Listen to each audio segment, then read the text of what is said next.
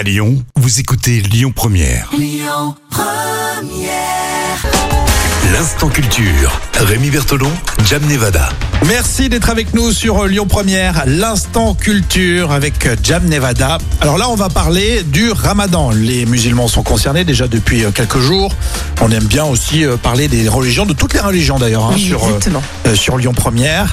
Euh, on apprend toujours euh, plein de choses euh, finalement. Euh, là, c'est le Ramadan en cinq questions. Alors, quelles sont les origines du Ramadan? Alors, le ramadan est l'un des mois euh, du calendrier islamique. Alors, l'origine, le nom de ramadan provient de la racine arabe la ramdan, qui signifie la chaleur accablante. Mhm. Donc, c'est en lien euh, avec euh, euh, l'ange Gabriel qui serait apparu au prophète en l'an 610. D'accord. Et l'ange Gabriel lui aurait révélé le Coran, donc le livre sacré. Et les musulmans bah, jeûnent ainsi au cours de ce mois pour se commémorer de cette révélation importante de, de l'ange Gabriel. Et ça a commencé il y a, il y a pile une semaine, il me semble. hein. Oui. Euh, Quand débute-t-il ce fameux Ramadan généralement? Alors le ramadan, il débute au nouveau croissant de lune du deux- neuvième mois du calendrier islamique. Donc c'est Ah oui, c'est compliqué. c'est compliqué. C'est pour ça que ça se décale chaque année d'environ une quinzaine de jours par rapport au calendrier solaire. Mhm. Et les musulmans du monde entier anticipent en fait l'observation de ce croissant de lune pour fixer les dates de début et de fin du ramadan. C'est très compliqué. hein. Chaque Ouais. année, on a des, des petits soucis de. Des gros calculs, effectivement, ouais. En quoi consiste le Ramadan? Ben, le ramadan, c'est l'un des cinq piliers de l'islam, donc avec la profession de foi, la prière, l'aumône et le pèlerinage à la Mecque.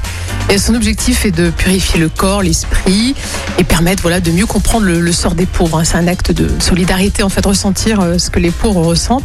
euh, comme souffrance. Ouais, d'accord.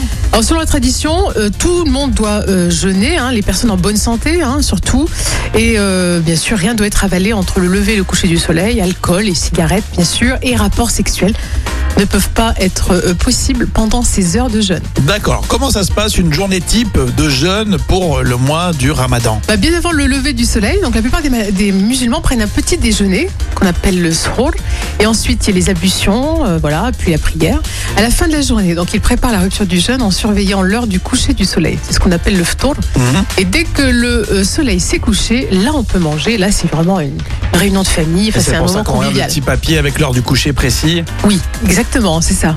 Alors donc là par contre c'est un, un c'est quand même copieux. hein. donc on a de tout, euh, euh, du, des dates, du jus de fruits, des pâtisseries marocaines, de la soupe, des œufs, manger, etc., effectivement. etc. Bah oui, après une journée de jeûne, forcément on a, on a faim. C'est l'heure de, oui, l'heure du coucher de soleil euh, là où on, a, où on est, par exemple en France là. Exactement, ouais. D'accord. Alors dernière question, excusez-moi pour mon accent. Qu'est-ce que Laila El Kadar ou la nuit de la destinée? Alors, eh bien, il s'agit de la nuit euh, qu'on appelle la nuit du destin ou de la destinée. Alors, en fait, c'est la nuit durant laquelle la première révélation a été faite au prophète Mohammed. Elle symbolise en fait sa destinée.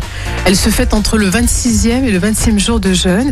Et pendant cette nuit-là, euh, bah, les musulmans peuvent formuler les vœux pour euh, cette année à venir. En fait, c'est une, Ah, C'est pour ça que c'est quasiment terminé le Ramadan. Il y a une fête importante quasiment à la fin du Voilà. Ramadan, c'est ça? Une nuit, on peut effectivement formuler tous ces vœux. D'accord. Bon, bah super. Comme euh, vous le savez, sur Lyon Première, on s'intéresse à tous les sujets, et euh, notamment les religions. On avait parlé euh, de Pâques hein, Oui. tout récemment. Euh, Là, on s'intéresse euh, à la religion musulmane et on continuera à chaque fois qu'il y a une fête. Bien Dans l'instant culture, on apprend des choses et c'est ça qui est bien. Vous réécoutez tout ça en podcast sur lyonpremière.fr. Écoutez votre radio Lyon Première en direct sur l'application Lyon Première, lyonpremière.fr et bien sûr à Lyon sur 90.2 FM et en DAB+.